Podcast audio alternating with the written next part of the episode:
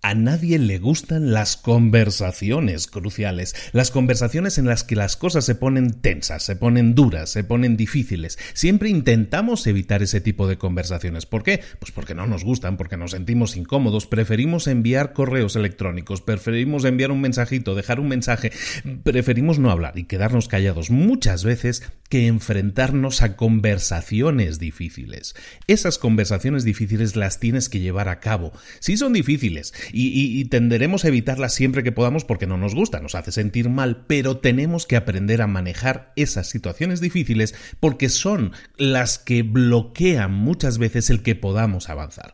Dominar una conversación difícil, dominar una conversación crucial es la mejor herramienta que puedes tener en tu arsenal para, ahora sí, torear situaciones difíciles y seguir adelante y acelerar y obtener más y mejores resultados. ¿Te gustaría ¿Te gustaría entonces dominar esas conversaciones cruciales? Si es así, no te puedes perder el resumen de hoy del libro Conversaciones Cruciales, un libro fantástico, uno de mis libros favoritos, súper recomendado, que vamos a ver aquí y ahora en Libros para Emprendedores. Sin más, comenzamos.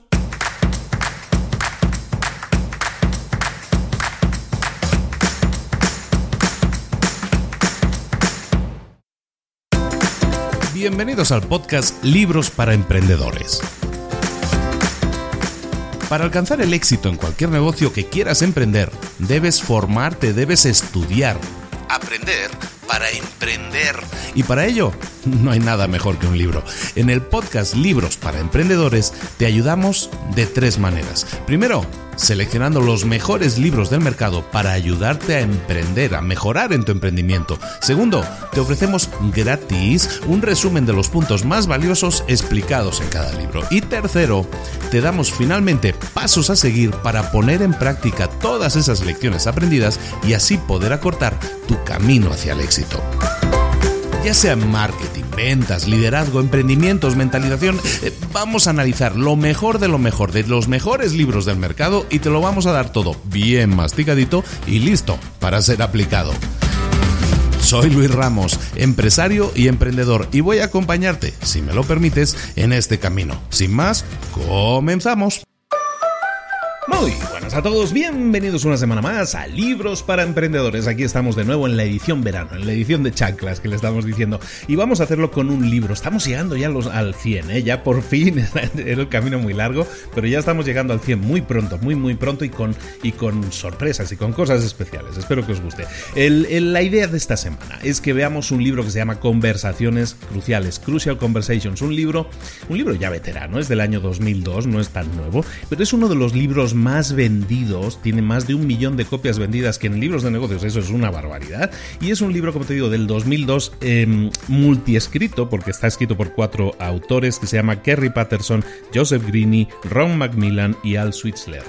Estos señores eh, expertos en gestión de crisis y todo eso escriben este libro para explicarnos, para darnos un método que nos sirva para enfrentar conversaciones difíciles, para enfrentar esos momentos difíciles. Eh, eh, cuando tú tienes que poner eh, fin a una relación, cuando quieres hablar con un colega de trabajo que se comporta de manera incómoda, ¿no? Por lo menos cuando le quieres pedir a un amigo que te pague lo que te debe, cuando le quieres hablar a un jefe o decirle a un jefe que está haciendo cosas que no están bien, cuando quieres criticar el trabajo de otro, cuando quieres tratar con tu adolescente rebelde, cuando tienes algún problema sexual y lo quieres compartir con tu pareja, cuando quieres hablar con un ser querido acerca de problemas de abuso, cuando quieres hablar con un colega acerca de su higiene personal. En cualquiera de estos casos, lo que vas a necesitar es tacto, ¿no? Lo que decimos siempre, no, es que hay que hablar con mucho tacto, es un tema difícil, se va a molestar. ¿Y qué sucede? Pues que muchas veces tenemos esa sensación de que tenemos que hablar con esa persona, pero como sabemos que la situación se va a poner dura, se va a poner difícil, entonces evitamos vamos a decir, sabes que me lo guardo, me lo sigo guardando. Y ese dolor, ese guardarme los sentimientos que tengo, en vez de compartirlos porque tengo miedo de que la conversación se ponga difícil, pues lo único que hace es seguir aumentando eh, nuestro dolor, nuestra incomodidad. En algunos casos eso puede generar frustración. Y eso es algo que tenemos que evitar. ¿Cómo nos manejamos normalmente? Estamos ya, vamos a empezar directamente con el resumen del libro. ¿Cómo nos manejamos normalmente cuando cuando hacemos eh, una cuando llegamos a una conversación difícil, cuando nos enfrentamos a esa conversación difícil, a esa conversación crucial. Bueno, cuando las cosas tienen valor para nosotros, normalmente nosotros tendemos a sacar lo peor de nosotros. Los seres humanos no somos perfectos, somos sumamente imperfectos. Entonces, lo primero que hacemos es sacar lo peor de nosotros, ¿no? Como ponernos a la defensiva. ¿Por qué? Pues porque estamos mal diseñados. Después de tantas, tantísimas generaciones en las que no hemos aprendido a dialogar, sino que hemos aprendido siempre a ponernos a la defensiva, a levantar el puño, a escapar corriendo, a callarnos, a hacer todo eso, pues entonces eso ha incorporado en nosotros, en nuestra programación mental y en nuestra programación de, muchos años que ya viene programada en el ADN, pues hacemos que siempre nos pongamos a la defensiva cuando nos sentimos atacados. El problema ahí es que al sentirnos atacados eh, empezamos a bombear adrenalina, nuestro, nuestra sangre se llena de adrenalina, nos hierve la sangre, como se dice normalmente, y entonces, ¿qué haces? Pues mm, empiezas a, a perder el control de la situación. En una conversación difícil, ¿qué sucede? Te calientas, ¿no? Como se dice normalmente, es que me calenté. Bueno, calentarte básicamente es eso, que empiezas a generar adrenalina, empiezas a bombear adrenalina, la sangre empieza a llenar más los músculos, ¿por qué? Porque te pones a la defensiva, porque estás como con ganas de pegar, ¿no? Muchas veces así pasa. ¿Eso por qué? Porque te estás llenando los músculos de sangre. Cuando los músculos se llenan de sangre, ¿qué le sucede a la sangre que tenías en el cerebro? Que baja, que ya no hay tanta sangre en el cerebro. Entonces, si tú querías llegar a razonar, si tú querías llegar a dialogar, eso va a ser difícil cuando las cosas se escalan, cuando las cosas alcanzan un ritmo así como elevado. ¿Por qué? Por lo que decimos, ¿no? La adrenalina funciona, la sangre funciona y se van a los músculos, no al cerebro, entonces dejamos de razonar eh, con normalidad. Eso es así porque estamos diseñados así. Estamos diseñados de esa manera, ahora sí nos han los años y las generaciones nos han hecho así. Ahora, eso se puede cambiar. Sí, lo podemos cambiar, pero no se puede cambiar genéticamente. Lo que tenemos que hacer es, ahora sí, forzarnos a cambiar, ¿no? Y eso es lo que vamos a ver hoy. Os digo por adelantado que hay, hay esperanza al final del túnel. Bueno, otro problema que tenemos, que normalmente las conversaciones difíciles suelen aparecer de repente. Tú no te las preparas, tú no llevas un guion. Bueno, el que la inicia sí, ¿no? Pero la otra persona siempre normalmente le agarra por sorpresa. Entonces son espontáneas, que se llaman. Nos toman por sorpresa y nos obligan en tiempo real pues a, tomar decisiones y eso nos pone nerviosos, nos estresa y nos pone a la defensiva, ¿de acuerdo? Y luego, pues otro problema, normalmente nos, nos agarran las cosas por sorpresa, no sabemos por dónde empezar y eso nos obliga a improvisar. No tenemos modelos de comportamiento que nos digan, nadie nos ha enseñado nunca a discutir, a tener una conversación difícil. Eso es problemático. ¿Por qué? Porque si no tenemos esa educación, lo que decimos, improvisamos. Entonces, ese problema, que son estas tres causas, podríamos decirlo, es decir, somos así, es la primera causa, nos, nos viene dado de muchas generaciones. Luego, no solemos estar preparados porque esto, estas conversaciones aparecen de repente, eso es otra complicación. Y una tercera complicación es que no tenemos modelos de cómo llevar a cabo una conversación efectiva, pues eso también es el gran problema. ¿no? Entonces, todo esto sumado hace que a ti cuando tú te enfrentas a una conversación, a una conversación difícil con tu compañero de trabajo, con tu jefe, con tu amigo, con tu pareja, con tu hijo, pues no sabes cómo reaccionar. Y tú vas con una idea de decir yo siento que tengo que decir esto porque aquí hay algo que hay que tratar, pero no sabemos hacerlo, no sabemos cómo tratarlo. Entonces, claro, decimos algo, la otra persona se mosquea, se molesta, eh, se empieza a escalar eso y tú que venías a hablar de un tema que se quería solucionar, resulta que acabas discutiendo, acabamos a gritos y acabamos muchas veces hasta en violencia. Violencia no tiene por qué ser física, violencia puede ser verbal, en definitiva, un montón de problemas que podríamos solucionar. ¿Cómo? Eh, pues mira, lo que es genético no lo podemos cambiar. Lo de que las conversaciones aparezcan de repente tampoco. Pero lo que sí podemos cambiar es el tener un método, el tener algo que nos diga cómo tenemos que reaccionar. Y eso es lo que vemos en este libro. En este libro, finalmente, lo que vamos a aprender a hacer es cómo encauzar, cómo reconducir nuestra conducta cuando sucedan estas cosas, cuando aparezca una conversación difícil, cuando aparezca una conversación crucial. Lo que vamos a ver entonces en este resumen, eh, espero hacerlo ágil porque es, es, denso, hay muchas cosas, pero espero hacerlo ágil y te explico la idea que tengo. Este libro eh, tiene básicamente un método que es de siete partes. Lo, mi idea es explicarte las siete partes. Te voy a explicar las, las siete partes una por una.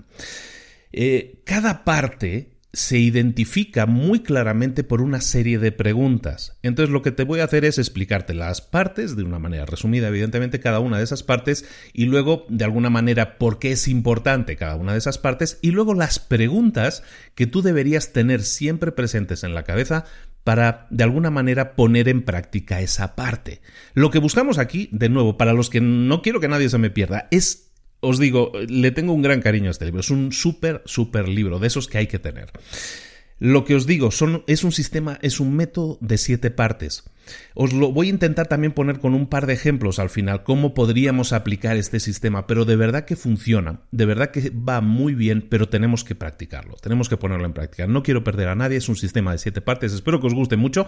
Vamos allá con la primera parte. La primera parte tiene que ver evidentemente con iniciar el diálogo y quiero que antes de empezar con la primera parte incluso, quiero que visualicemos una cosa. Cuando tú empiezas una conversación, ya sea difícil o fácil, tú nunca sabes si se va a poner difícil. Cuando tú empiezas una conversación, tú traes una mochila. Tú imagínate, visualmente tú traes una mochila, ¿no? Vienes con una mochila y esa mochila está llena de opiniones. Son tus opiniones personales. Esas opiniones personales para qué te sirven? Pues mira, te dan información, te dan opinión, de alguna manera son los valores que tú traes de alguna manera a esa reunión. Pero tienes que pensar una cosa, la persona con la que vas a hablar trae otra mochila exactamente igual que la tuya y exactamente igual llena de información, llena de sus valores, llena de sus opiniones. Cuando tú entablas una conversación con otra persona, eh, lo que deberíamos buscar hacer es crear una mochila común. No puedes decirle a la otra persona, aquí está mi mochila, te la vas a comer. Estas son mis opiniones y estas son las que tú tienes que aceptar. Es decir, te estoy diciendo, vacía tu mochila y mete en tu mochila lo que yo te doy. Evidentemente eso no funciona, eso nunca va a funcionar. Por eso te digo que lo que tenemos que hacer, el objetivo, el ideal, es que visualmente hagamos esto. Tú llegas con tu mochila, el otro llega con su mochila. La idea es que creemos una bolsa en medio de los dos y ahí cada uno vaya metiendo, vaya metiendo cosas, ideas en las que los dos podamos estar de acuerdo. Si no hacemos eso, lo que vamos a entrar es en conflicto. Eh, hay en el libro lo llaman la alternativa del tonto. ¿Cuál es la alternativa del tonto? Cuando tú no te logras poner de acuerdo con alguien, hay normalmente dos señales, dos, eh, dos señales rojas muy brillantes que te dicen que eso no está bien. La alternativa del tonto normalmente es una de estas dos. O guardar silencio o la violencia. Lo hemos comentado, ¿no? El, tema es el siguiente. Si tú tienes una conversación difícil, estás discutiendo con una persona, hay un momento, normalmente seguro que te habrá pasado lo habrás visto, en que una de las dos personas llega un momento que como que se bloquea, ¿no? Guarda silencio, no dice nada y lo ves ahí como respirando hasta como, como toro, ¿no? Ahí, ahí como súper fuerte, ¿no? O eh, eh, o a lo mejor no, a lo mejor recurre a la violencia, ¿no? Se pone a faltar al respeto a la otra persona, se pone a, decir cosas feas, se pone a echar indirectas, sarcasmos, insinuaciones, miradas de desprecio, em, se pone a hacer el mártir. Eh, todo eso son usos de la violencia, ¿de acuerdo? Entonces, esa es la alternativa del tonto. Tenemos que detectar eso nosotros ahora sí como parte de esa reunión tenemos que saber detectar cuando eso sucede, porque eso son las alternativas del tonto. Y qué tenemos que hacer con ellas, evitarlas a toda costa, porque cuando eso sucede la otra persona se ha cerrado se ha cerrado. Entonces no podemos tener eso en cuenta. ¿De acuerdo? Tenemos que evitarlo, quitarlo de la ecuación lo antes posible. Y si eso pasa, porque va a pasar, tú me vas a decir, no, pues que eso pasa. ¿Y cuando pasa, qué vamos a hacer? Bueno, vamos a ver cómo intentar reconducir la situación. Pero acuérdate de esto, cuando alguien, cuando tu interlocutor guarda silencio, se bloquea o, o peor, se pone agresivo, se pone a la defensiva, entonces es la alternativa del tonto y lo que estamos haciendo no es que sea tonto, ¿eh? no, no, es que te estás comportando como un tonto, no, no le puedes decir eso. Lo que tienes que hacer es saber que eso es una señal de que la cosa no va bien. Y lo que tienes que hacer entonces es reconducir la situación, porque si no esa conversación, señores, se ha terminado. ¿De acuerdo? Ahora sí, teniendo esto en cuenta, vamos con el primer punto. El primer punto se llama empezar con corazón. Empezar con corazón, podríamos traducirlo, así se llama en inglés, empezar con corazón lo podríamos empezar, empezar con la meta clara, ¿no? Empezar con el objetivo claro. De lo que estamos hablando aquí fundamentalmente es que cuando tú entres en esa conversación tienes que tener claro por qué lo estás haciendo. Entonces hay dos puntos clave que tienes que tener en cuenta. ¿Y por qué hacerlo esto? Eh, un ejemplo, cuando tú estás, no te ha pasado que muchas veces empiezas a discutir con otra persona por una cosa, por una nimiedad, ¿eh? por una tontería, a lo mejor porque tú te tenías que entrar primero al baño. ¿No te ha pasado que muchas veces pierdes más tiempo discutiendo que si uno hubiera sido gentil y le hubiera dicho pasa tú primero. No te pasa eso. Muchas veces nos ponemos a discutir por discutir y, empieza a escalar la discusión y no sabemos pararla, no sabemos frenarla. Eso es por una razón muy concreta, porque no tenemos un objetivo, no tenemos una meta clara con esa reunión. Se ha perdido el objetivo, se ha perdido la meta, entonces nos, nos quedamos metidos en ese bucle, ¿no? Hasta que uno se canse, empieza a respirar y le vuelva la sangre al cerebro y diga, oye, pero no queríamos hacer algo muy simple, hagámoslo, ¿no? Eh, bueno, entonces lo que tenemos que hacer con el, empezar con la meta clara, empezar con el objetivo claro, empezar con corazón, como lo dicen en el libro original, lo que tenemos que hacer, lo primero, es que tenemos siempre que estar enfocados en lo que queremos realmente. ¿Qué es lo que queremos realmente? Entonces, para eso, como te comentaba al principio, para cada uno de los bloques, vamos a ver una serie de preguntas. Para eso, lo primero que tienes que hacer es eh, tener claro, preguntarte a ti mismo, no tiene que ser en voz alta, pues es algo rápido que tú te puedes preguntar, te vas a preguntar, oye, ¿Qué es lo que quiero realmente? ¿Qué es lo que quiero para mí? ¿Qué es lo que quiero realmente para los otros, para los demás? ¿Qué es lo que quiero en esta relación? ¿Qué es lo que quiero que suceda? ¿O qué, cuál es el resultado que yo quiero tener de esta relación o de este diálogo? ¿Cómo me comportaría si realmente quisiera que esto acabara como yo quiero que acabe? ¿Cuál sería mi comportamiento? ¿Qué es lo que yo haría de tal o cual manera? Luego, eso es lo primero. Eso de alguna manera lo que hace es ponerte en un marco mental en el cual tú te estás preguntando a ti mismo preguntas complejas. ¿Por qué es importante esto de las preguntas complejas? Pues primero porque le quita, le quita hierro al asunto, ¿no? Cuando tú te preguntas qué, qué deseo para mí mismo, qué deseo para los otros, qué deseo para esta relación, cómo me comportaría si realmente deseara esa meta, ese resultado, pues lo primero que sucede es que de esa manera tenemos marcado un objetivo, lo que decíamos. Eso es obligatorio. Al tener marcado un objetivo yo sé a dónde quiero llegar y cuando yo sé a dónde quiero llegar, voy en línea recta mucho más rápido, evidentemente. Y lo segundo es que cuando tú haces ese tema de ese, ese tipo de preguntas, tu cuerpo cambia, tu fisiología cambia. Evidentemente le estás enviando trabajo al cerebro. Y ese trabajo hace que esa persona empiece a pensar, empiece a mirar en su mochila, en sus valores, en todas esas cosas, y eso hace que esa persona esté con, ahora sí, de alguna manera, pensando, no actuando, dejándose llevar por la sangre y por la adrenalina, ¿de acuerdo? Entonces, eso hace que sea muy importante. Entonces, ese es el primer punto, esa es la primera razón, ¿no? Eh, empezar con el corazón, empezar con la, con la, con la vista clara hacia dónde queremos llegar. Hemos hablado de la alternativa del tonto. ¿Qué es la, alternativa del tonto? Eh, eh, básicamente cuando alguien o se calla o se pone, eh, pues aquí como belicoso, ¿no? Que se pone como agresivo. Bueno, entonces eso para evitar para evitar las alternativas del tonto, lo que te propongo también, o te propone el libro, mejor dicho, lo que te propone el libro es que te hagas también una serie de preguntas, no solo qué es lo que quieres alcanzar, eso es la meta, sino también qué es lo que no quieres que suceda. ¿Qué es lo que no quieres que suceda en esa relación? ¿O qué es lo que no quieres que suceda como meta, como objetivo? Y una también importantísima, que te preguntes antes de iniciar la conversación, ¿cómo debería actuar yo para conseguir lo que quiero y sobre todo para evitar que suceda lo que no quiero? Esa pregunta es muy poderosa porque te hace ahora sí pensar de manera compleja en las cosas que quieres que sucedan y las cosas que no quieres que sucedan. Normalmente vamos a querer que suceda un determinado resultado, que es el que nosotros tenemos en mente, y tampoco queremos que suceda eh, pues discusiones o que la otra persona eh, se ponga agresiva o todo eso. Bueno, pues vamos a preguntarnos eso, ¿qué debo hacer para que eso suceda por un lado y para que aquello que no quiero que suceda no suceda? ¿De acuerdo? Eso es lo primero. Ahora, eh, evidentemente, la alternativa del tonto. Hemos dicho que eso va a pasar porque sí pasa. Nosotros somos realistas y estamos diciendo, no, cuando yo me pongo a discutir con alguien, inmediatamente noto que esa, esa otra persona se pone a la defensiva.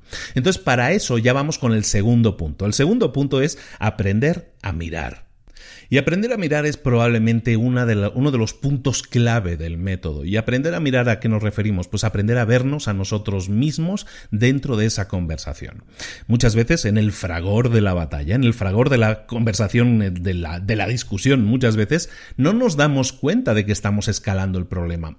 aprender a mirar básicamente es que aprendamos a ver la situación desde una perspectiva. Es como, como si nos saliéramos de nuestro cuerpo y miráramos qué es lo que está pasando un poco desde arriba. ¿Por qué? Porque entonces vamos a ver tres puntos que tenemos que aprender a mirar, porque entonces eh, podemos detectar problemas. Y si detectamos los problemas en la conversación, podemos actuar en consecuencia para corregirlos o para evitarlos o para apagar esos fuegos que se están encendiendo.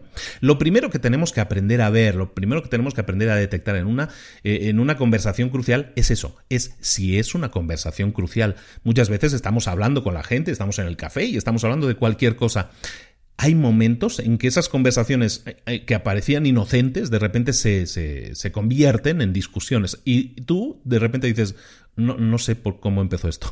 no sé cómo hemos empezado a discutir, pero la cosa es que la cosa se calentó y acabamos discutiendo y a gritos. E, eso es una conversación crucial y tienes que aprender a reconocerlas. Por lo tanto, lo primero que tienes que hacer es reprogramar tu mente y como te digo, eso no es culpa tuya no saber detectarlo. Eso viene por años de, de entrenamiento, por siglos de entrenamiento en realidad. Entonces tenemos que aprender a reprogramar nuestra mente para estar atenta a las señales que nos indican que estamos en una conversación crucial.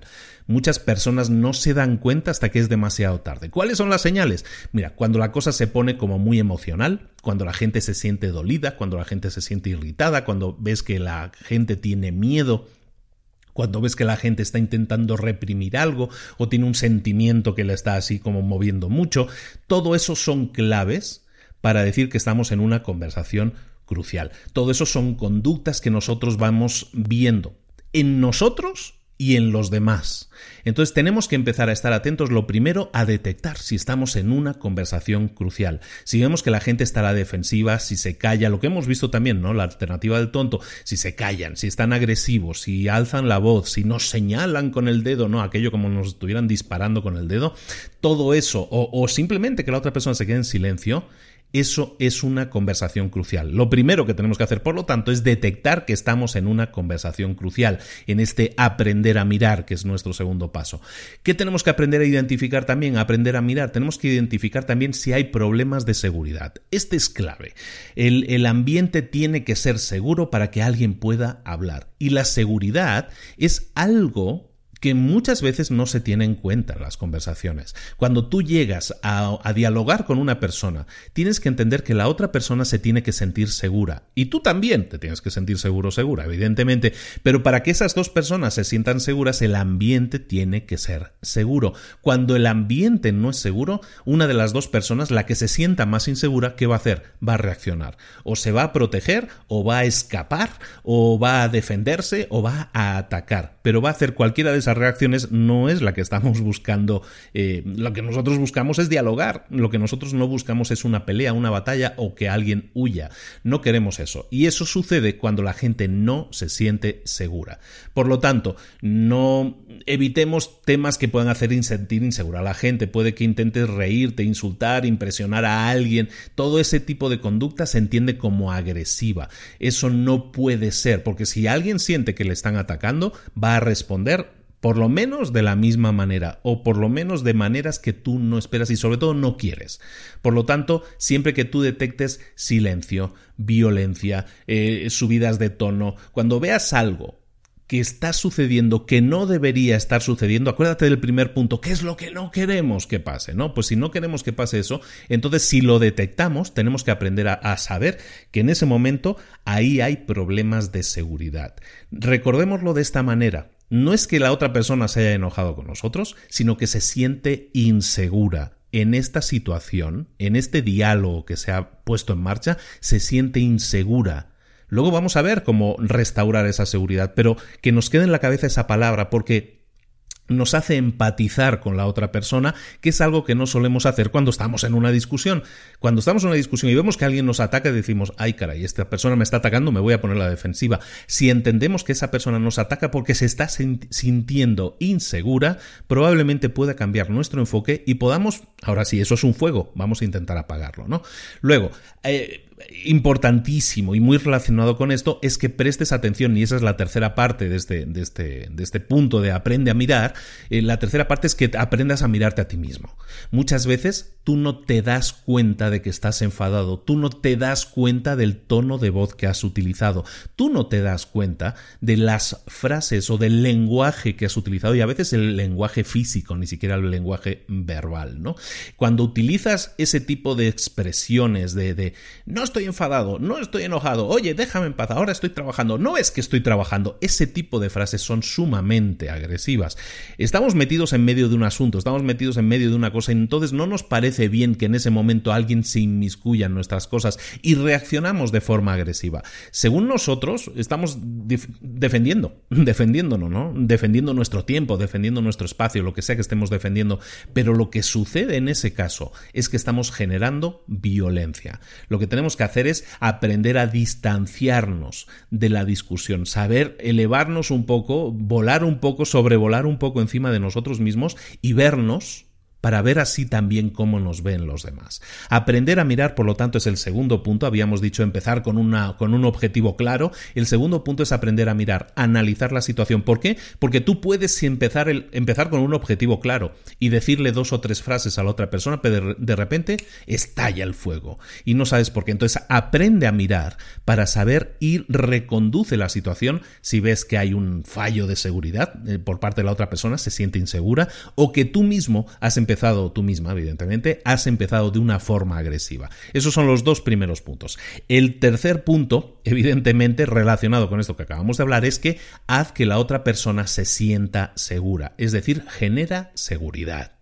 Y procurar, eh, procurar seguridad es lo mismo que también intentar restablecer la seguridad si vemos que se ha perdido. ¿eh? Como hemos visto en los dos primeros puntos, necesitamos tener lo básico, es tener claro a dónde queremos llegar y también buscar, oye, que las otras partes eh, se estén, no estén molestas, o sea, estén dispuestas a dialogar, ¿no? Si vemos que hay, que la gente está intentando huir o se pone agresiva, ahí tenemos un problema seguramente de seguridad. Entonces, restablecer la seguridad pasa por dos cosas. Una es de lógica, es el respeto mutuo. Tú no puedes entrar en una conversación intentando ganar. Tú no puedes entrar en una conversación diciendo, bueno, yo le voy a ganar a toda costa. Eso no es una conversación crucial, eso tú estás intentando imponer tu mochila de ideas. Eso no puede ser, porque entonces no hay diálogo entonces tú vienes a imponer. Entonces, evidentemente, si tú vienes a imponer y la otra persona se pone, se pone a la defensiva, no te quejes. E, eres tú la persona que ha creado eso. Entonces, ten en cuenta eso porque eso viene ya del punto uno, ¿no? ¿Qué es lo que queremos para nosotros? ¿Qué es lo que queremos para los demás?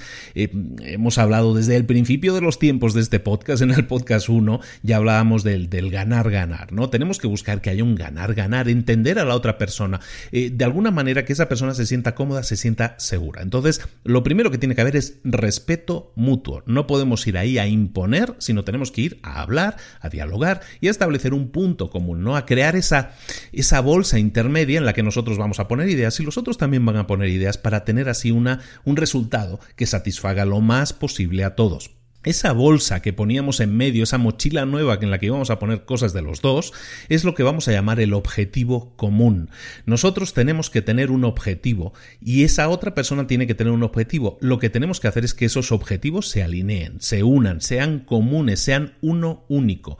¿Por qué? Porque si si vemos, si nosotros vemos que estamos trabajando por un objetivo común y las otras, las otras personas que están eh, dialogando con nosotros también ven que están trabajando por un objetivo común, pues entonces todos van a aportar y entonces todos podemos entender que estamos trabajando por algo nuevo que beneficie a todos, no que uno gane y otro pierda. ¿Por qué? Porque mm, recordemos, cuando vemos que, que alguien está intentando imponernos algo, entonces nos vamos a poner a la defensiva, vamos a, va a faltar el respeto y el respeto como el aire, lo necesitamos para respirar y en este caso lo necesitamos para dialogar, pero cuando vemos que alguien intenta ganarnos, entonces todos van a perder, porque inmediatamente yo me voy a poner a la defensiva, voy a tomar alguna de aquellas actitudes que hemos dicho de me voy a callar, me voy a escapar, me voy a, revelar y todo eso al final es una falta de respeto a la otra persona. Entonces estábamos hablando de lo primero que teníamos que tener es, pues ahora sí, un, un respeto por los demás y un objetivo común.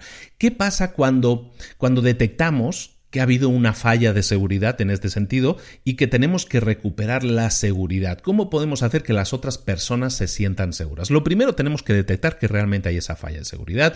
Preguntas que podemos hacernos. Oye, em, ¿hemos establecido un propósito común? ¿O he establecido un propósito común, una causa común?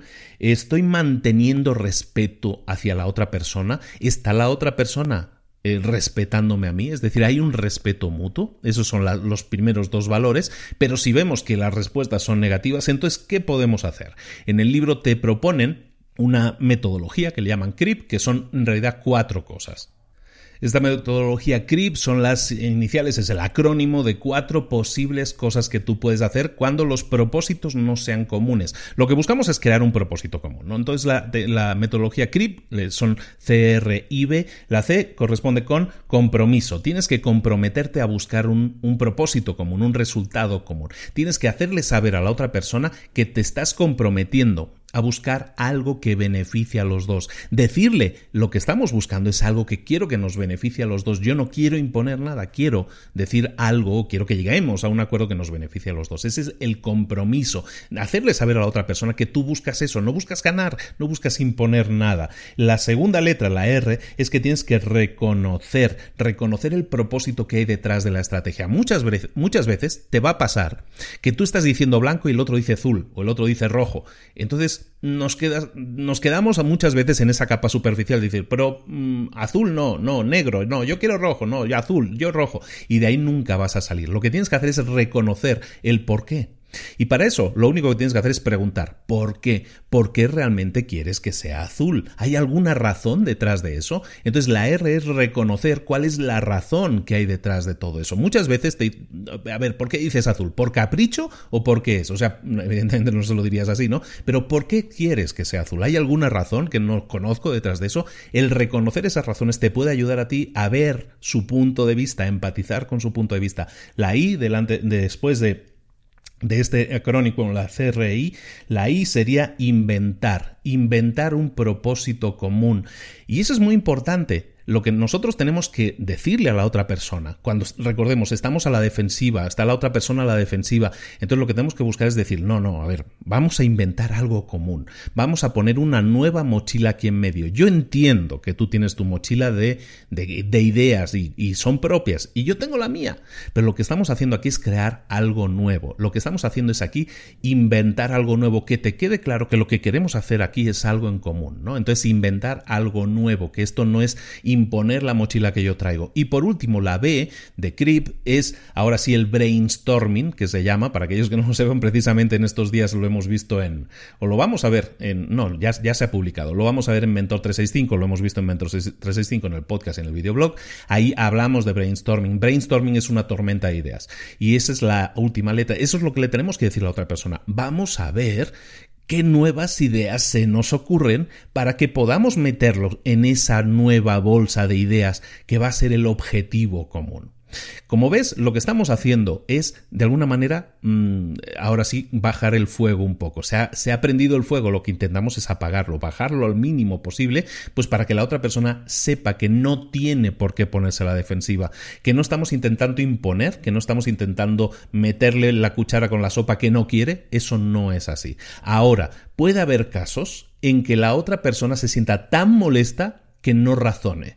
En ese caso, hay dos casos ese, ahí que, tenemos que también manejar de forma diferente. Cuando no podemos razonar, que es un poco el crip que estábamos diciendo, cuando no podemos razonar, muchas veces si vemos que hemos superado una raya, que la otra persona está realmente molesta, es porque se siente insegura. Eh, la única solución, y sé que no te va a gustar escucharla, es que te disculpes. Tenemos que disculparnos. La, disculpa es algo que va a funcionar cuando nosotros le estamos diciendo a la otra persona he violado tu respeto y, me disculpo por ello, ¿no? O sea, no te he estado respetando. Si es así, te pido una disculpa. Eso va a bajar el nivel Evidentemente la otra persona se está sintiendo ahora sí enojada, eh, molesta, le han herido en el orgullo. Las sensaciones pueden ser muchas, pero al final lo que vamos a hacer es disculparnos. Oye, si realmente te has sentido atacado, lo siento, no va por ahí para nada. No, al contrario, lo que yo busco, y entonces puedes conectarlo con estos cuatro puntos que hemos visto, ¿no? También puede ser que haya malos entendidos. Puede ser que la otra persona esté entendiendo una cosa cuando tú le estás diciendo otra completamente diferente. Tienes que detectar eso también, porque eso evidentemente crea una brecha de seguridad, crea que la otra persona explote. Si tú detectas que es, espera, espera, es que tú no, no, no me has entendido bien, no, no, yo no estoy diciendo eso. Lo que estoy diciendo es, y entonces vamos a utilizar una técnica que es una técnica que se llama el contraste. Le estás diciendo por qué no quieres hacer lo que esa persona piensa que tú quieres hacer y le vas a decir entonces, con contraste, qué es lo que sí quieres que suceda. ¿De acuerdo? Eh, por ejemplo, es decir, yo no te quiero imponer mis ideas. Lo que yo quiero es que entremos a un punto en común, que lleguemos a un acuerdo. No, yo no vengo aquí a imponerte nada. Eso es hacer un contraste, eso es contrastar ideas. Yo no quiero hacer lo que tú piensas que yo quiero hacer, yo lo que quiero es que lleguemos a un punto en común. ¿no? Y entonces sí, conectarlo con el CRIP que estábamos diciendo que era el compromiso a buscar un propósito común, el reconocer el propósito que tienen los otros detrás, es decir, entender por qué los otros dicen azul o rojo o cualquier cosa, inventar ese propósito común y hacer un brainstorming o hacer una tormenta de ideas que permita que las dos personas aporten lo que decíamos originalmente, crear esa bolsa en medio, esa mochila en medio que está vacía y que cada uno ponga ideas que, que, estemos de acuerdo los dos, ¿no? Que pongamos ideas conjuntas, que eso nos permita crear una nueva solución. El cuarto punto es que debes dominar tus historias. El cuarto punto es así, domina tu historia, ¿no? ¿Y, de qué estamos hablando aquí? La historia es, llamémoslo así, lo que nosotros nos contamos a nosotros mismos. ¿Te acuerdas de aquella mochila que te decía al principio que todos traemos? Esa es nuestra historia, ¿no? Eso es algo que nosotros traemos. Tenemos que dominarla. Hay unas, hay un par de afirmaciones muy importantes de las que tenemos que partir. La primera, la primera afirmación es que las emociones las emociones las generamos nosotros mismos. Nadie nos genera una emoción a nosotros, sino que somos nosotros los que generamos nuestras propias emociones. Eso tenemos que partir de eso porque es un hecho. Y lo segundo es que una vez ha aparecido una emoción en nosotros, solo tenemos dos opciones. O dejarnos influir por ella, dejarnos llevar, o influir en ella. Entonces aquí entraríamos en la disquisición de que hay gente que sí sabe hacerlo y hay gente que no, no, sabe hacerlo. Hay gente que vamos a llamar bien dotada para el diálogo y hay gente que vamos a llamar mal dotada para el diálogo. Y eso es algo que tenemos que reconocer. Hay gente que es buena para eso y hay gente que no es tan buena para eso. Entonces, ¿qué pasa con la gente que es buena para el diálogo y la gente que no es buena para el diálogo? La gente que no es buena para el diálogo se deja dominar por las emociones. Recordemos, las emociones las generamos nosotros y segundo, tú tienes la opción de escoger si te dejas llevar o no. Los que no son buenos, eh, no están dotados para el diálogo, se dejan llevar por las emociones. Las emociones le dominan, no saben cómo controlarlas. Si tú eres de esas personas, vamos a hablar un poco de cómo podemos encauzarlo, cómo podemos llegar a controlarlo. ¿Por qué? Porque las personas que sí están bien dotadas para el diálogo, entonces lo que hacen es algo diferente. Se cuentan una historia diferente, se engañan a sí mismos, se cuentan una historia diferente de alguna manera para que eso les permita mantener el control no se dejan dominar por la emoción. Y eso es importante, lo que estamos hablando aquí siempre es de emociones. Una conversación crucial, hemos dicho, es aquella conversación en la que lo que se está en, lo que se está en juego, lo que está en juego es algo importante para los dos normalmente. No se trata de ganar por ganar, sino, sino se trata de encontrar un resultado. Volvamos de nuevo al punto uno un momento. Es sumamente importante que tengamos claro cuál es el objetivo, cuál es la meta que queremos alcanzar. ¿Por qué? Porque muchas veces cuando aparecen las emociones, cuando las cosas se ponen calientes, se ponen duras, ¿qué sucede?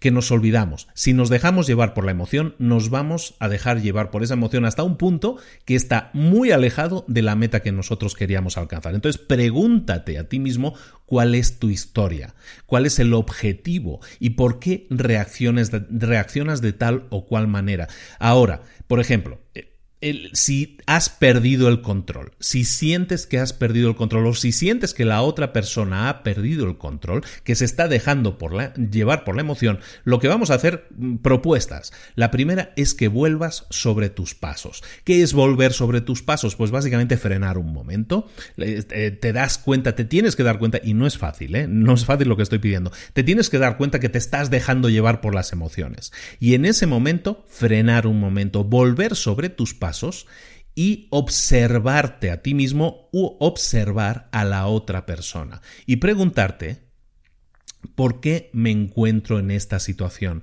¿Por qué me siento de esta manera? ¿Por qué siento esta emoción? ¿Qué me ha estimulado a sentir de esta manera? ¿Cuál es la historia que ha creado esta emoción? ¿Qué es lo que ha provocado esta emoción? Son preguntas similares, pero que te pueden llevar a decir, oye, ¿por qué me estoy sintiendo tan encabronado si es así, no? ¿Por qué estoy tan enfadado? ¿Por qué estoy tan molesto? ¿Por qué estoy tan agresivo? Tienes que analizarte a ti mismo o analizar a la otra persona también. ¿Por qué se siente así contra mí? ¿Por qué me ataca constantemente? ¿Por qué me está agrediendo verbalmente? ¿Por qué se siente así? Empieza a analizar esa historia y te vas a dar cuenta de que hay un porqué, hay un porqué detrás de todo eso. Y ese porqué es una historia que te explicas a ti mismo. Si queremos ser buenos dialogantes, lo que tenemos que hacer es intentar cambiar esa historia. En vez de decirnos, em, es que esa persona me mira feo porque es una persona mala. Lo que estamos haciendo es establecer una etiqueta. No sabemos si esa persona es mala o no. O esa persona me está gritando porque es una persona agresiva y maleducada. Eso es poner otra etiqueta. Esa es la historia que nosotros nos estamos explicando. Pero puede que esa historia sea equivocada. Y si nosotros, en vez de decirnos es que es una persona agresiva, maleducada o cosas peores, en vez de decirnos eso, ¿por qué no nos decimos a nosotros mismos esa persona está siendo, está hablando en voz tan alta o está apretando tanto los puños? Porque se siente impotente. ¿Por qué se está sintiendo impotente? Y eso puede hacer que lo que se llama empatizar, ¿no? Puede hacer que veas las cosas desde el otro punto de vista. Puedes quitarle etiquetas de decir es que es malo, es que es agresivo, es que es un lo que sea. Bueno, pues en vez de decir eso, puedes decir, oye, ¿por qué está apretando los puños? ¿Por qué cierra los ojos de esa manera? ¿Por qué está tan agresivo? Le estamos quitando etiquetas a eso y estamos empezando a preguntarnos, ¿por qué?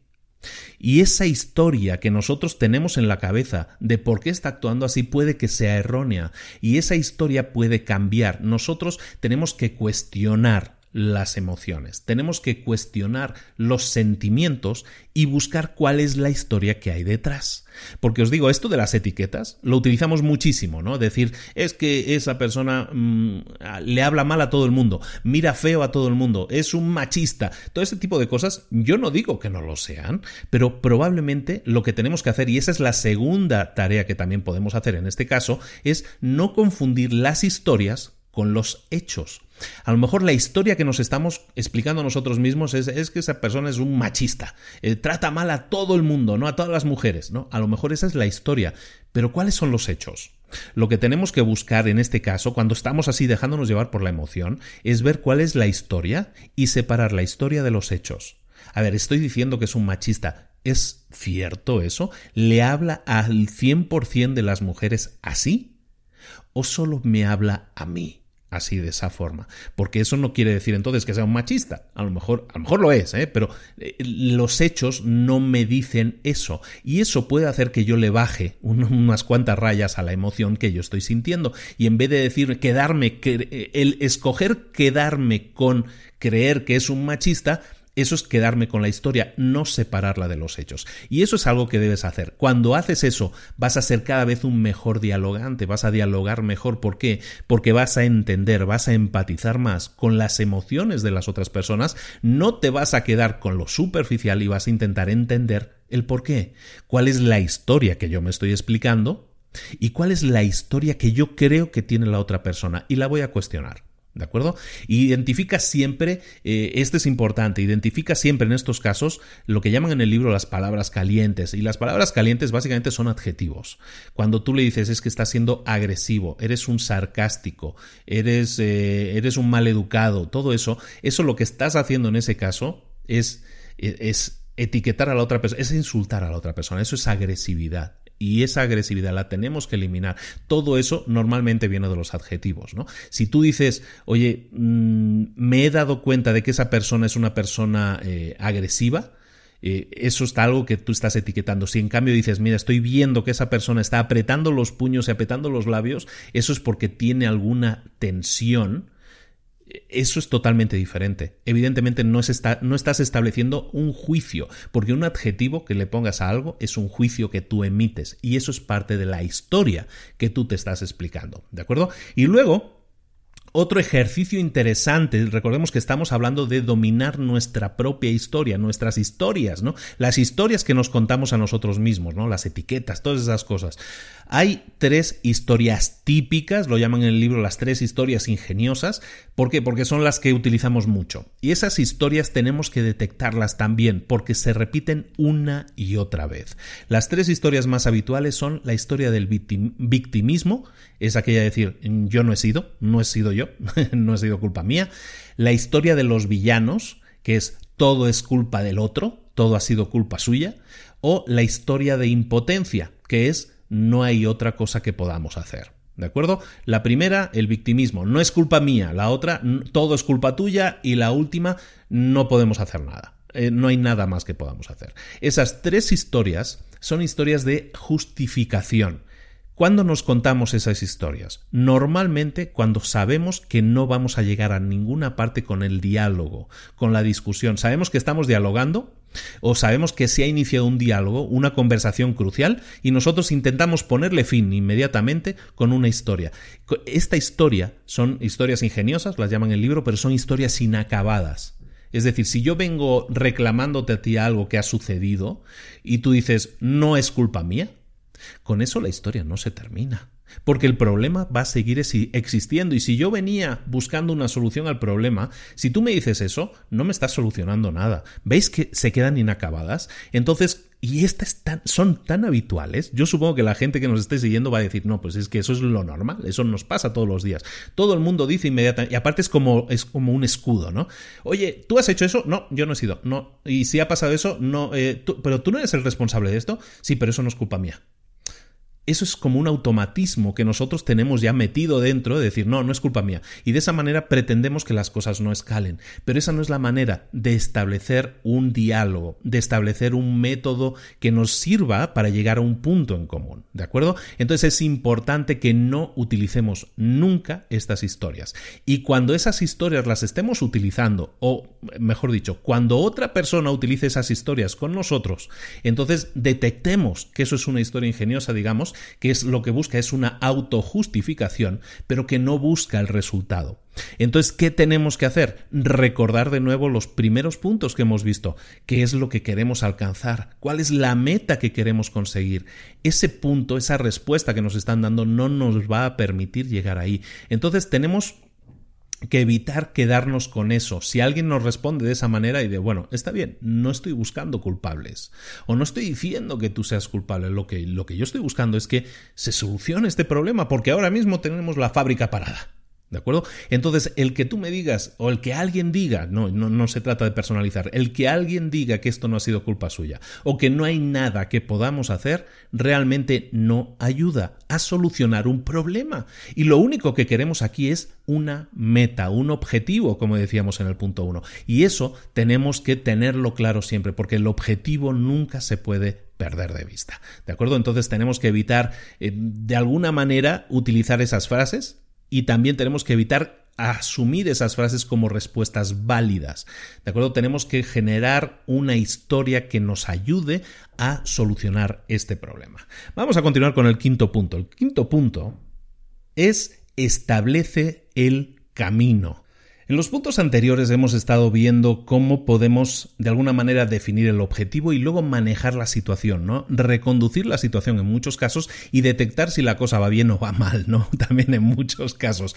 Pero una vez tenemos eso claro, es decir, que tenemos que evitar que la cosa se caliente y lo que estamos buscando aquí es diálogo y entender a los demás y empatizar con los demás y todo eso, que suena muy bien y sé que no es fácil, pero es un ejercicio que tenemos que realizar.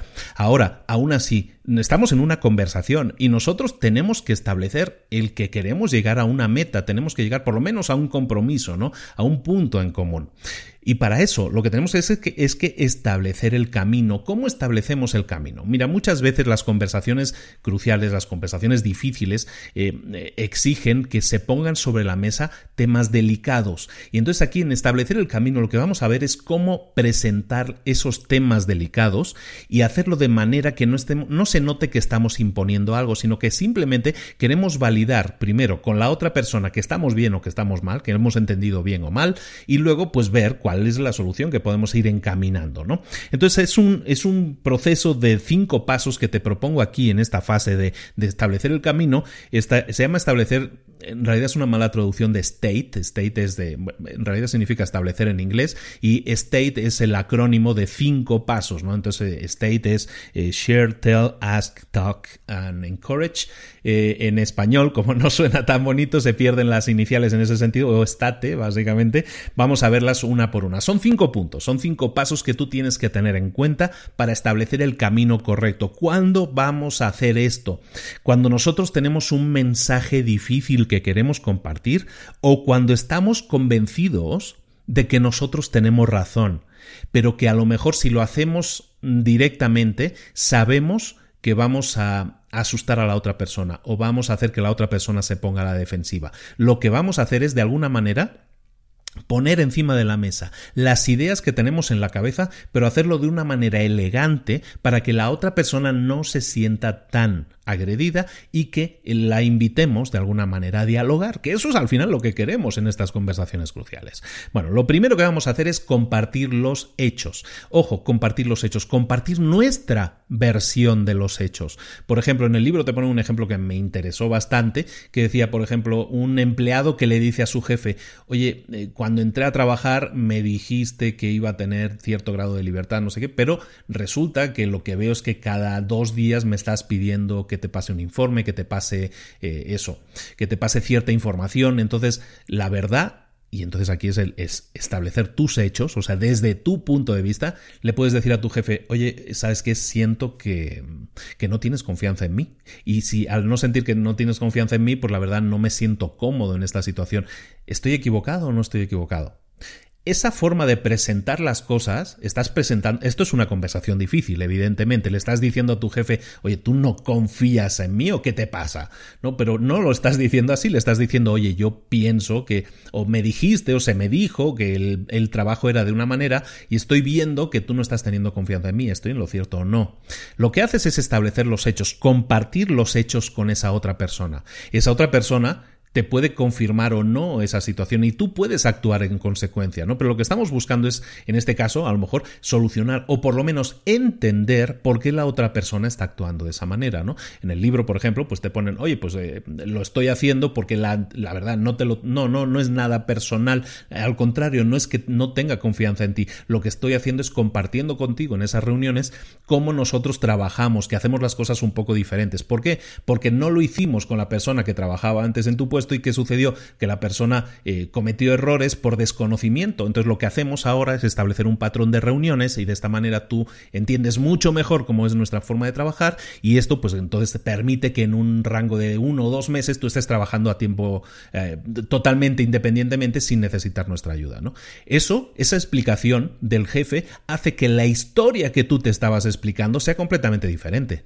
Pero si esa historia tú no la planteas, lo que decíamos al principio, si yo no comparto lo que yo siento, pues eso va creciendo en mí y yo voy a sentir, me voy a explicar una historia a mí mismo diciendo, hostia, es que este, este jefe no confía en mí. Y eso no tiene por qué ser así, ¿no? Entonces, ese es el objetivo de estas conversaciones y por qué es bueno mantenerlas, ¿no? Entonces, hablábamos de lo primero que tenemos que hacer es compartir los hechos. De esta manera podemos establecer el camino e incluso el camino a la solución, ¿no? O a lo mejor no hay historia siquiera ahí, ¿no? Explicar tu historia, que es algo que hemos hecho en este ejemplo también, ¿no? Explicar tu historia, explicar qué es lo que tú estás concluyendo tu historia. Recuerda, no son hechos, son tu versión de los hechos o como tú los estás interpretando. Esa es tu historia. ¿De acuerdo? El tercer punto en este que es muy importante es preguntarle a otras personas, a las otras personas, preguntarle por otras rutas alternativas, ¿no? Por otros caminos, ¿no? En este caso, por ejemplo, tú puedes estar en una conversación compleja, difícil, y tú establecer que, bueno, esto es como nosotros entendemos las cosas, es como nosotros creemos que tiene que hacerse. Pero si en ese punto en que estás diciendo eso le dices, ¿Hay alguna otra idea? ¿Estamos de acuerdo? ¿Estamos eh, todos alineados? Ese tipo de preguntas pueden servir para que las otras personas sientan que pueden hablar, sientan que pueden aportar, sientan que pueden opinar. Y eso es fundamental, ¿no? Entonces tenemos que preguntarle a las otras personas para que compartan sus otras rutas alternativas, ¿no? Yo pienso que tenemos que ir por este camino, yo pienso que tenemos que ir por la izquierda, porque se ve más el sol, porque parece que hay una luz al final del túnel, pero ¿hay alguien que piense de otra manera o hay alguna otra idea que tengamos que tener en cuenta, eso hace que la otra persona pueda opinar, ¿de acuerdo? Entonces preguntemos siempre por si estamos de acuerdo todos y las otras personas no tienen opiniones alternativas, ¿de acuerdo? Y luego, muy importante, en este punto, aquí es algo que hay que insistir mucho, hablemos con extremo cuidado. Hablemos en casos, hablemos de alguna manera como si todo fuera un caso hipotético. Si tú dices, eh, tú me estás faltando al respeto porque no confías en mí, porque me estás pidiendo constantemente eh, que te pase informes, eso es una manera de establecer lo que tú piensas, tu historia como un hecho.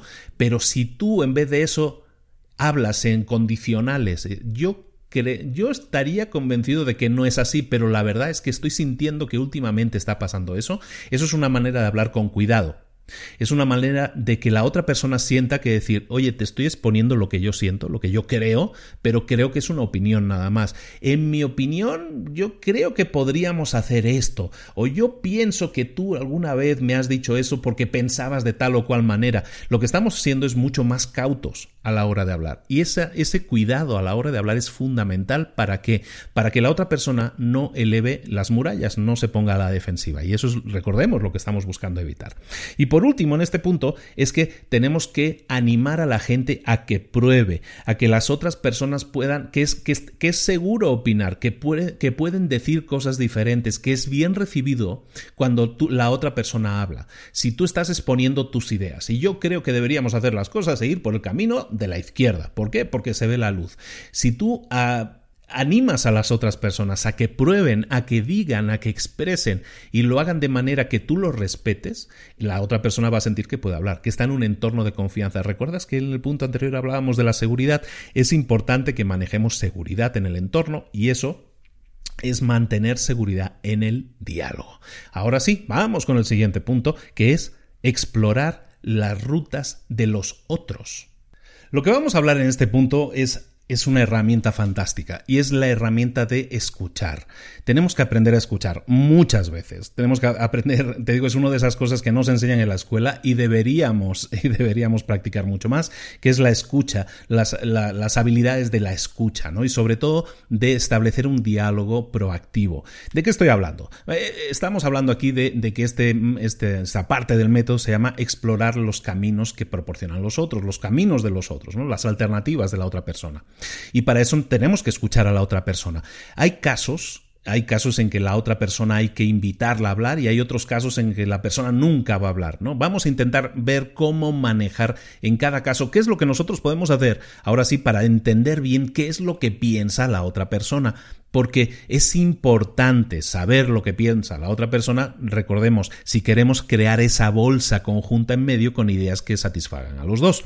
Lo primero que tenemos que hacer es preguntar invitar a la otra persona, decirle, oye, simplemente expreso interés en que tú me expliques cómo ves las cosas. A lo mejor no me has dicho nada o has estado callado y, recordemos que estar callado no es una buena señal, lo que vamos a hacer es preguntar. Vamos a preguntarle qué es lo que opinas tú o me gustaría muchísimo conocer tu opinión o tu visión al respecto. ¿Piensas de una manera diferente? Eso es preguntar es algo tan simple y que tan poca gente hace, que si lo preguntas, y recuerda el tono es importante, de esa forma vas a conseguir que la otra persona sienta que es una invitación a hablar. ¿De acuerdo? Puede ser que la otra persona no, eh, no se esté expresando. Ah, hay veces que, te, que pasa, yo supongo que sabrás, entenderlo. Hay gente que dice una cosa con, la, con las palabras, pero que expresa algo completamente diferente con su, con su lenguaje corporal, ¿no? Y recordemos que el lenguaje corporal es súper importante. Entonces hay, hay gente que a lo mejor le preguntas y le dices, oye, ¿estás bien? Y te dice, sí, estoy bien. Pero ves por su lenguaje que no está bien. ¿No? Entonces, otra técnica que tú puedes utilizar para explorar qué es lo que le pasa o qué es lo que piensa esa persona es lo que llaman el espejo. El espejo es simplemente repetirle a esa persona cómo tú la estás viendo, pero a nivel emocional. Tú le puedes decir, oye, me dices que estás bien, pero no sé, como que te siento tenso, te siento tensa, eh, siento como que, que no es así, siento que te estás atravesando por algo. ¿Me lo quieres compartir? Eso es una pregunta en la que estás invitando a la otra persona a pues de alguna manera a que se exprese, pero lo estás haciendo a través de un espejo, le estás diciendo yo soy un espejo y yo te estoy viendo así. ¿Es así o estoy yo equivocado? Entonces esa técnica es muy buena también para invitar a la otra persona a hablar. Luego es importante cuando la otra persona se exprese que sienta que tú le entiendes. Y para que eso suceda, una técnica interesante es lo que llaman el parafraseo. Parafraseo es básicamente decir lo mismo con otras palabras. Si una persona se ha estado expresando, ha dicho su opinión, si tú le dices entonces, a ver si lo he entendido bien, lo que tú me estás diciendo es que, bla, bla, bla, bla, bla, bla, bla, ¿no? Y le repites lo que esa persona ha dicho, pero con otras palabras, con otra presentación diferente, lo que le estás diciendo es, primero, le, te puse atención, te escuché y lo he entendido, por lo menos lo he entendido de esta manera. ¿Estoy equivocado o no? Lo que estamos haciendo es explorar las opiniones de esa otra persona. Y por último, lo que vamos a hacer en el caso en el que alguien no quiera hablar, hay veces en que la otra persona ya está en, modo silencio y no podemos hacerla hablar. ¿Qué podemos hacer en ese caso? Le llaman primar en inglés y básicamente primar es intentar adivinar. Vamos a llamarlo de esta manera, adivinar. Es un poco arriesgado y ahí tiene mucho que ver el tono que vayas a utilizar. Si la otra persona está callada, a lo mejor tú puedes intentar adivinar lo que esa otra persona está pensando, pero depende mucho el tono en que se lo digas en cómo se lo puede tomar esa persona. A lo mejor piensas, por ejemplo, podría ser, a lo mejor estás pensando que nosotros no queremos que tu empresa gane dinero. O a lo mejor tú podrías estar pensando que nosotros no queremos que, que es tus productos, no queremos seguir trabajando contigo. Pero es que ese no es el caso. Cuando estás haciendo eso, le estás, estás poniendo en tus palabras lo que tú crees que piensa la otra persona, tu historia, de alguna manera, ¿no? Eso va a servir también como una invitación para que la otra persona hable. Y a lo mejor te va a decir, pues sí, ¿no? Pues eso es lo que parece por, lo que, por la forma en que estás actuando. A lo mejor de esa manera la otra persona actúa y está asumiendo como propias las palabras que tú has dicho. De, de estas cuatro formas, tú puedes activar el saber qué es lo que piensa la otra persona. Recuerda, es un diálogo, buscamos el ganar-ganar, por lo menos el entenderlo y hacer un ganar conjunto, que eso sería el ideal. Entonces recuerda que puedes preguntarle a la otra persona, debes hacerlo para saber qué piensa la otra persona, luego establecer el espejo si ves que hay una incongruencia en la forma en que se expresa y como, y como tú lo ves visualmente y en lo que dice, luego parafrasear para darle a entender a esa persona que sí la entiendes, que sí sabes lo que está diciendo y lo has entendido y lo has. Y si ves que esa persona está en silencio y no puedes sacarle nada de lo que tú le estás preguntando y no dice nada, no dice nada, no dice nada, pues lo que puedes intentar es adivinar, ¿no? Y el adivinar es básicamente decirle, bueno, yo creo, yo he entendido, yo puedo entender por tu silencio que a lo mejor tú piensas que bla, bla, bla, bla, bla, y eso puede llevar a continuar la conversación. O a lo mejor decir, no, estás equivocado, no pienso eso, o decirle, pues sí, eso es exactamente lo que pienso, ¿qué me dices? Y de esa manera continuar la discusión. Pero de esta manera lo que estamos haciendo es saber exactamente cuál es la postura, cuál es la historia que la otra persona se está explicando. El último punto que vamos a ver es el de pasar a la acción. El séptimo punto, una palabra que, ponemos muy de moda aquí en el podcast, ¿no? Pasar a la acción o, o, sí, moverte a la acción, en este caso sería pasar a la acción. Lo que vamos a hacer es, al final, tomar una decisión. Una, un diálogo está bien, pero si lo que nosotros buscamos es una solución a algo, por lo menos tener clara una respuesta, eso requiere de que pasemos a la acción, de que se tome una decisión. Y las decisiones pueden ser de...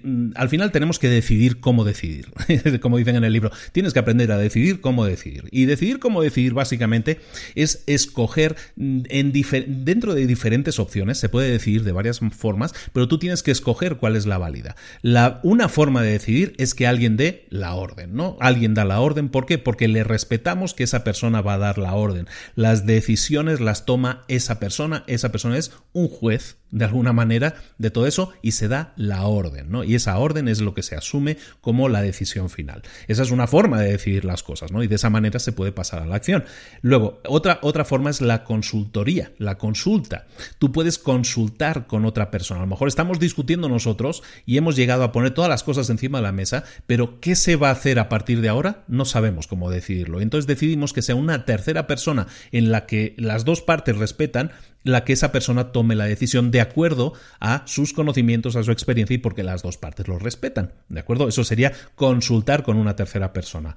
Otra forma de hacer, de tomar una decisión es votar. Es que se vote y se acate lo que vote la mayoría. Si estamos en un grupo y se está discutiendo, al final lo que se va a hacer es votar y ver cuántos están a favor o cuántos están en contra de si tiene que ser negro o tiene que ser azul. Votar es una manera de tomar la decisión y entonces sí, acatar lo que se diga. Y la última forma que sería la deseable, pero que muchas veces no se, no se puede producir, pero sería lo deseable, es el consenso. El consenso es que estemos dialogando, que estemos hablando y que al final todos estemos de acuerdo. ¿Se produce? Sí, se produce, no siempre, ¿no? Pero, pero el consenso sería algo que deberíamos estar buscando. Entonces, esas son las cuatro formas en las que podemos tomar decisiones. Pero recuerda, tenemos que tomar decisiones y es importante que lleguemos a eso. Entonces, eh, tenlo eso en cuenta y luego siempre recuerda que hay que pasar a la acción. Y pasar a la acción es básicamente definir quién hace algo, quién hace esa acción, quién va a hacer lo que se decida. Después, ¿qué se va a hacer? Una cosa es quién lo hace y otra cosa es qué va a hacer esa persona. También tiene que quedar claro. Después, ¿para cuándo tiene que estar eso hecho? ¿De acuerdo? Tenemos que saber quién lo hace, qué tiene que hacer y cuándo lo va a tener terminado, cuándo lo va a tener hecho. Y el último punto que tenemos que tener claro es cómo se le va a dar seguimiento a eso, cómo se va a presentar el resultado, quién, lo, quién le va a dar seguimiento, cómo se va a presentar, vamos a tener una nueva reunión, lo que sea. Eso es algo importantísimo. Podemos tener reuniones, podemos tener diálogos, pero si no se llega a tomar una decisión y si después de esa decisión decir, mira, vamos a hacer el negro, vamos a hacer el azul, vamos a hacer lo que sea, bueno, ahora, ¿quién lo hace? Qué va a hacer exactamente, cuáles son los siguientes pasos que se van a hacer, cuándo tienen que estar esos pasos terminados y cómo se le va a dar seguimiento a todo eso. Eso es fundamental, porque es entonces cuando consigues el resultado. ¿Recuerdas que en el punto 1 hablábamos de que tenemos que conseguir un resultado? Esa es nuestra meta, ese es nuestro resultado. Ya hemos llegado a ello, ya hemos tomado la decisión. Ahora sí, pasemos a la acción. Digamos, ¿esto lo vamos a hacer? Sí, estamos de acuerdo. ¿Quién lo va a hacer? Pepito. Y lo vamos a entregar para el viernes. Y Juanito va a estar pendiente de que lo esté haciendo bien o le va a dar el soporte necesario, lo que sea, y el viernes nos reunimos de nuevo para verificar que todo se haya hecho de acuerdo como hemos planificado. Punto.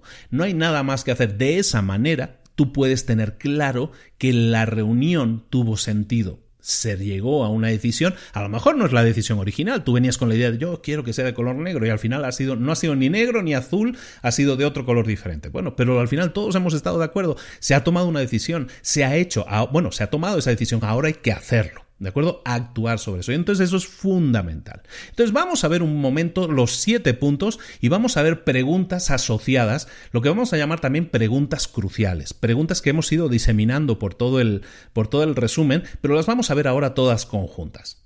Lo que vimos que era el primer punto era que teníamos que empezar con el fin en mente, ¿no? Y preguntas que nos habíamos hecho es ¿qué es lo que quiero realmente? Para mí, ¿qué es lo que quiero realmente para los otros? ¿Qué es lo que quiero realmente para esta relación?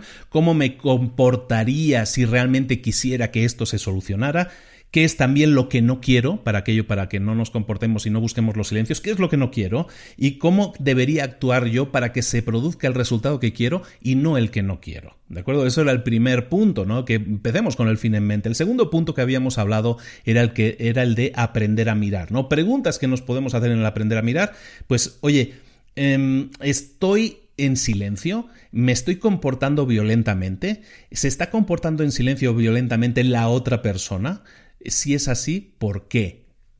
Otro, otro, punto que hemos visto, el tercer punto, es que teníamos que proporcionar seguridad, hacer que el entorno fuera seguro. Ese es el tercer punto, porque recordemos, cuando alguien se comporta eh, agresivamente o en silencio es porque no se siente seguro. Tenemos que entenderlo de esa manera. Entonces, ¿cómo hacer que el ambiente se sienta algo más seguro? Bueno, primero detectarlo, ¿no?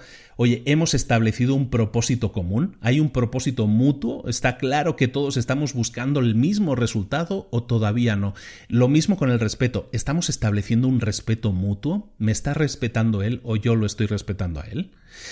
¿Cómo podemos reconstruir? ¿Cómo podemos reconstruir esta seguridad que estamos notando que se ha roto? ¿Qué podemos hacer? Podemos hacer muchas cosas. Vamos a verlo en el siguiente punto. Recuerda, el siguiente punto era, el cuarto punto era domina tus historias. ¿Qué eran tus historias? Las películas que tú tienes en la mente como las que tú y las que tú piensas que son las que dominan las, la realidad. Muchas veces son historias y cuando nosotros detectamos que alguien está actuando de una manera, pensamos que es por una razón. Esa razón que nosotros pensamos, esa es una historia, ¿no? Entonces, recordemos, cómo actuamos nosotros y cómo actúan los demás se debe a las historias que se están explicando esas personas en su mente. Entonces, preguntémonos, ¿cuál es mi historia con respecto a esta situación? ¿Por qué yo pienso que esta persona está siendo agresiva? Es porque yo creo que lo dice por tal o cual cosa. Preguntas, otras preguntas que puedes hacerte. ¿Qué es lo que estoy pretendiendo no saber de esto que está sucediendo, de este problema? ¿Qué haría una persona razonable en esta situación? ¿Qué debería hacer ahora mismo para reencaminar esta discusión al objetivo que yo quería inicialmente? ¿De acuerdo? Lo que estamos haciendo aquí es, de alguna manera, trabajar en nuestras historias para que esas historias no nos aparten definitivamente del camino. Recordemos que estábamos haciendo en estos cuatro puntos era, de alguna manera, manejar la situación para que la cosa no se desmande, ¿no? Ahora sí, eh, seguimos buscando una meta, ¿no? Entonces los siguientes puntos nos obligan a seguir trabajando en buscar esa meta.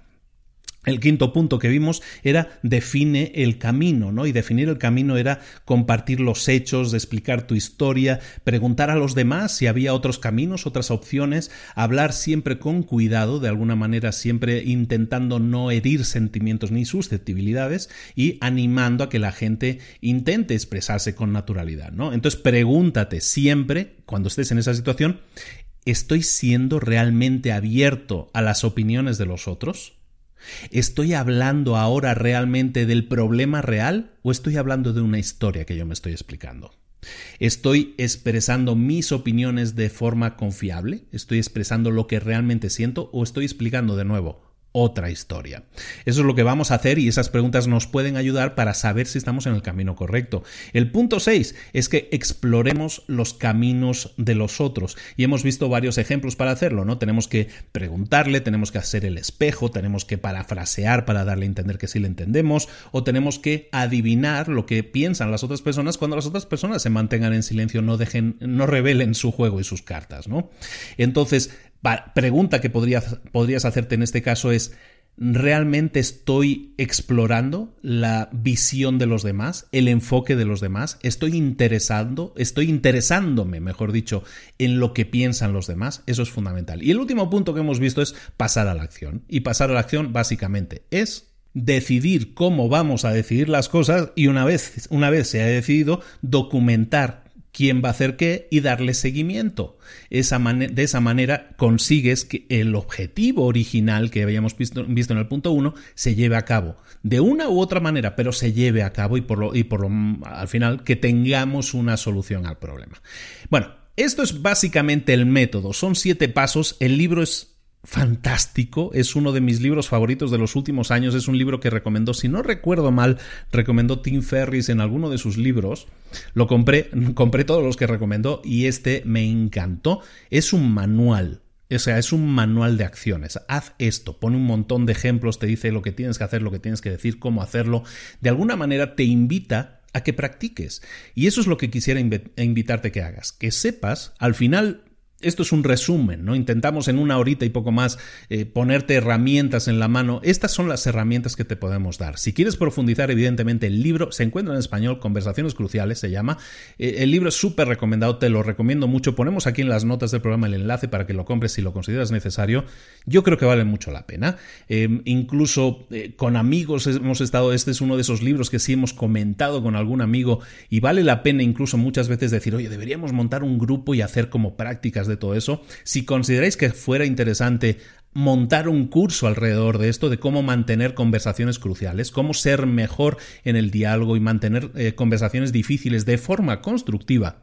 Yo es algo que, que, me encantaría desarrollar y que me encantaría explorar. Podemos hacerlo juntos también en ese sentido. En cualquier caso, este es un libro que te recomiendo mucho, un libro que debe formar parte sí o sí de tu biblioteca, porque de nuevo, eh, lo que buscamos que tu biblioteca sea es un arsenal de herramientas, ¿no? Un sitio en el que tengas herramientas que, a las que puedas acudir siempre que tengas alguna necesidad. Cuando tienes una necesidad de crecer, de desarrollarte, de, de, dar pasos adelante, siempre a veces te encuentras con estas conversaciones difíciles, que tienes que superar esas conversaciones difíciles. Hazlo, no gires la cabeza, no, que no te dé miedo. Sí son difíciles, sí, por eso se llaman difíciles, pero muchas veces son difíciles porque no sabemos cómo llevarlas, cómo, cómo encauzarlas, cómo encaminarlas. Este libro te presenta un método y para mí es el, el mejor libro que existe sobre este tema y eso no es fácil que yo lo diga, pero este es el mejor libro que existe sobre este tema, por lo tanto lo recomiendo totalmente y espero que te, que te sirva y te ayude mucho. En cualquier caso, ya sabes que aquí me tienes para cualquier consulta y si vale la pena que montemos algo, lo montamos, ¿eh? yo encantadísimo de la vida. Bueno chicos, ahora sí me despido, chicos y chicas, ¿eh? siempre digo porque es como plural, ¿no? Así como general, pero es chicos y chicas. Bueno chicos y chicas, me despido, nos vemos la próxima semana en Libros para Emprendedores con un nuevo resumen. Recuerda que esta semana también también todas las semanas te estamos poniendo los jueves unas pildorillas, ya no son las píldoras rojas, pero es como si fueran las píldoras rojas de alguna manera. Lo que tienes aquí son eh, episodios de mi otro podcast que se llama Mentor 365. En Mentor 365 todos los días del año, 365 días al año, de lunes a domingo, tienes un mini episodio, normalmente entre 5 y 10 minutos, en el que te explico una, un enfoque, una ayuda, una herramienta y te pongo tareas y cosas del día para que tú puedas desarrollarte personal y profesionalmente. Y lo que estamos haciendo es que todas las semanas aquí en Libros para Emprendedores estoy compartiendo los mejores episodios. ¿Cómo detecto si es mejor o peor? Pues básicamente por los que han generado más vistas, los que han generado más interés, los que han generado más comentarios. Y vamos poniendo así de esa manera, pues los episodios que yo creo que, te pueden servir a ti, que a lo mejor no estás suscrito al otro podcast. Si no estás suscrito, te puedes suscribir, estáis libre. Pero pues si no lo has hecho, pues puedes, eh, puedes escuchar lo mejor de lo mejor. Y si ya estás suscrito al otro podcast, pues no está de más refrescar la memoria con alguno de los mejores episodios en los que hemos visto ideas que yo creo que sí te pueden ayudar y muy mucho. En todo caso, te recomiendo que te suscribas a Mentor 365, que sigas suscrito a Libros para Emprendedores, porque igualmente los lunes estamos aquí de nuevo con otro libro, con otro resumen, con otro libro para emprendedores ya camino, caminito, caminando, muy cerca ya de los 100. Un abrazo muy grande de Luis Ramos, nos vemos la próxima semana en Libros para Emprendedores. y más, hasta luego.